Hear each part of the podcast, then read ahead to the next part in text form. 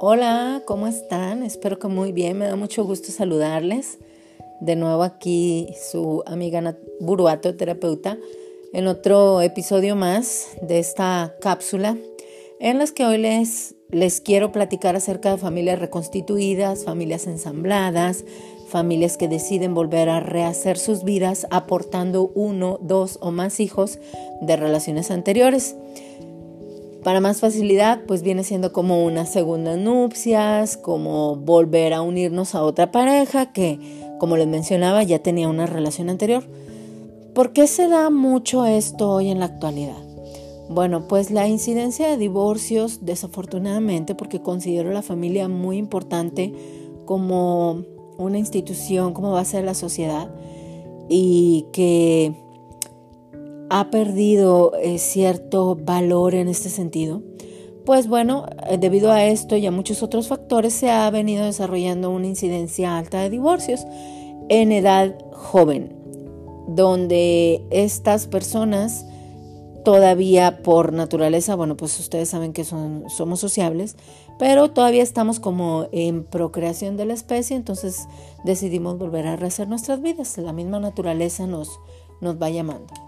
Y bueno, aquí no hay mucha información todavía acerca de este tipo de familias, de familias reconstituidas, a la que yo digo que es una especie como de un rompecabezas muy grande al que se van uniendo muchas piezas.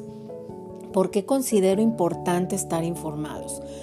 Porque cuando nosotros llegamos a esta nueva relación, rehaciendo nuestras vidas, damos por hecho y por sentado muchas situaciones que creemos que que van a ser, porque lo marca la sociedad, porque lo marca la cultura latina de donde nosotros eh, venimos, en este caso, bueno, pues somos de aquí de México, y damos por hecho o por sentado, como les decía, que, que ciertas cosas así van a ser. Entre esas, bueno, pues la educación de los hijos, otra las finanzas, el lugar donde vamos a vivir, y entonces porque llegamos a este matrimonio en segundas nupcias o a esta nueva unión, uno de los errores más grandes que, que no llegamos a ver, pues es que estamos en una nueva unión y que no estamos en una familia tradicional, donde están papá y mamá juntos, donde es una relación biparental con estos hijos. No no es una relación tradicional. Eso es lo primeritito que hay que tener en cuenta. Otro de los factores eh, muy importantes es que idealizamos. Idealizamos al llegar a este nuevo matrimonio en segundas nupcias o a esta nueva unión que todo va a ser perfecto y que las cosas se van a acomodar más rápido y que esta vez no vamos a fallar porque eh, coloquialmente como dicen ya tenemos callo ya sabemos, ya conocemos y todo va a salir súper bien. Entonces idealizamos que vamos a tener una familia eh, perfecta. Y resulta que no. Porque acuérdense ustedes que las familias forman identidades y esta es una identidad totalmente diferente. Es una nueva familia donde se integran nuevos miembros que vienen con un pasado y que en este pasado traen memorias, traen vivencias y traen también una identidad pasada. Y esta es una de las situaciones más comúnmente que se presentan en este tipo de familias. Entonces es ahí donde de repente podemos ver ciertas problemáticas. ¿Por qué? Porque no es lo que nosotros pensábamos acerca de, estas familias. Em, otra de las situaciones que se da muy comúnmente es la economía, las finanzas que damos por hecho o por sentado que bueno, pues como ya nos unimos, como ya somos pareja, pues yo voy a entrar al rol quizá de ama de casa y tú vas a entrar al rol de proveedor, pero pues yo como le voy a dar a tus hijos si tienen su papá allá. Entonces empieza una serie también de problemáticas dentro de este, de este ámbito que sí hay que platicarlo definitivamente antes de llegar a, esta nueva unión. Considero muy importante establecer acuerdos financieros acerca de cómo van a conducirse sobre todo con los hijos. Otra de las situaciones que muy comúnmente se dan en este tipo de familias reconstituidas son las ex o los ex, las exparejas y los, y, los señores eh, expareja. Entonces, porque es una de las situaciones también más eh, complicadas y de la cual no hay mucha información acerca de esto. Fíjense ustedes, les voy a contar una anécdota que hace dos días lo platicaba en radio. Eh, estoy de colaboradora en un programa de radio aquí en la ciudad de Monterrey, Nuevo León. Y ah, comentaba que hace aproximadamente unos 3, 4 días aquí en, en mi consultorio me visita un papá y me dice, tengo dos años de divorciado, en estos dos años de divorciado no había habido ningún problema en ir por mi hijo, estábamos apegados al convenio y bueno, algunos días se quedaba... Eh, pues días extras de más conmigo en mi casa. Todo fluía de maravilla.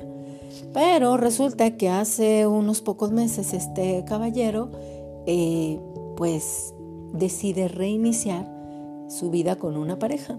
Y es aquí cuando empezó la problemática con la expareja o la mamá de su niño donde esta mujer empieza a obstaculizar de alguna manera la nueva relación, impidiéndole ver a su hijo, no sabes que este fin de semana está enfermo, no sabes qué, es que ahora va a ir con unos amiguitos, no sabes qué, es que yo no quiero que conviva con esa mujer porque yo no la conozco, porque yo no sé qué costumbres tenga y mil detalles. Entonces, esto es bien importante establecerlo en los acuerdos cuando ustedes deciden rehacer sus vidas.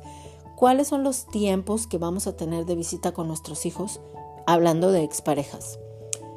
¿Cuáles son los tiempos de llamadas? Porque también estas exparejas a veces en este afán de obstaculizar la relación, pues hablan a deshoras, hacen em, situaciones, generan situaciones o hacen cosas para que la nueva pareja se moleste. Por ejemplo, fíjate que se le olvidó la hoja de máquina y son las 11 de la noche. ¿Puedes venir por ella, por favor?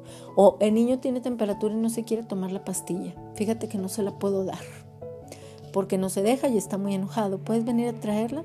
Entonces, este tipo de situaciones que, que se vuelven molestas es importante definirlas antes de. ¿Qué voy a platicar con mi expareja acerca de esto? Tiempos, horarios adecuados, y por supuesto las urgencias, porque esas también tienen que estar presentes. Ahora, nuestra nueva pareja en referencia a las exparejas. Yo sí les pido que proyecten. Proyectense a cinco años cuando llegue una invitación de la escuela y esta invitación traiga nada más dos fases, para papá y para mamá. ¿Qué va a pasar ahí? Es importante platicar con la nueva pareja esto porque debe de haber muchísima confianza y no debe de haber ese sentimiento de eh, amenaza de esta expareja. La expareja ya se fue y se fue hace tiempo, no va a regresar, ¿ok? Hay que tener esa confianza con nuestra nueva pareja.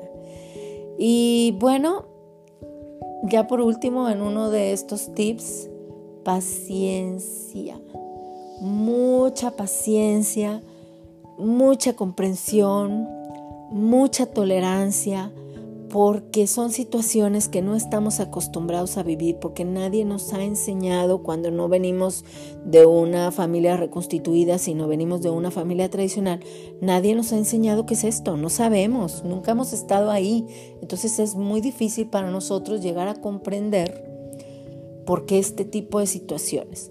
¿Qué les sugiero aquí? Busquen ayuda. Busquen ayuda con alguien que se especialice en este tipo de familias, familias reconstituidas. Infórmense porque esto les va a permitir desarrollar habilidades, generar recursos para poder resolver de manera asertiva en esta nueva unión y no volver a reincidir en, en, otra separación. Entonces es importantísimo que estén informados acerca como le digo, acerca de estas situaciones que se presentan, de estas problemáticas comunes y de estas fases que sin duda alguna toda familia reconstituida las va a ir presentando para llegar a su culminación o su consolidación y lleguen a fluir adecuadamente, con armonía y con paz en, en esta nueva unión. Yo los invito que si necesitan este tipo de información, estoy a sus órdenes o cualquier, con cualquier otra persona que los oriente adecuadamente acerca de familias reconstituidas, familias ensambladas, segundas nupcias o nuevas uniones en estos tiempos. Porque la familia es importante. Tanto la familia tradicional como las familias que deciden rehacer sus vidas siguen siendo familias. Y es importante a todas aquellas personas que tienen su familia tradicional y que están pasando alguna problemática que agoten todo recurso antes de llegar a una separación, a un rompimiento de este vínculo, porque se sufre, se sufre mucho dentro del rompimiento. Y bueno, yo entiendo que hay situaciones en las que ya no se puede más, pero sí agotar, agotar todos los recursos, agotar con terapia de pareja para dar pasos seguros, estables y con armonía. Bonito día.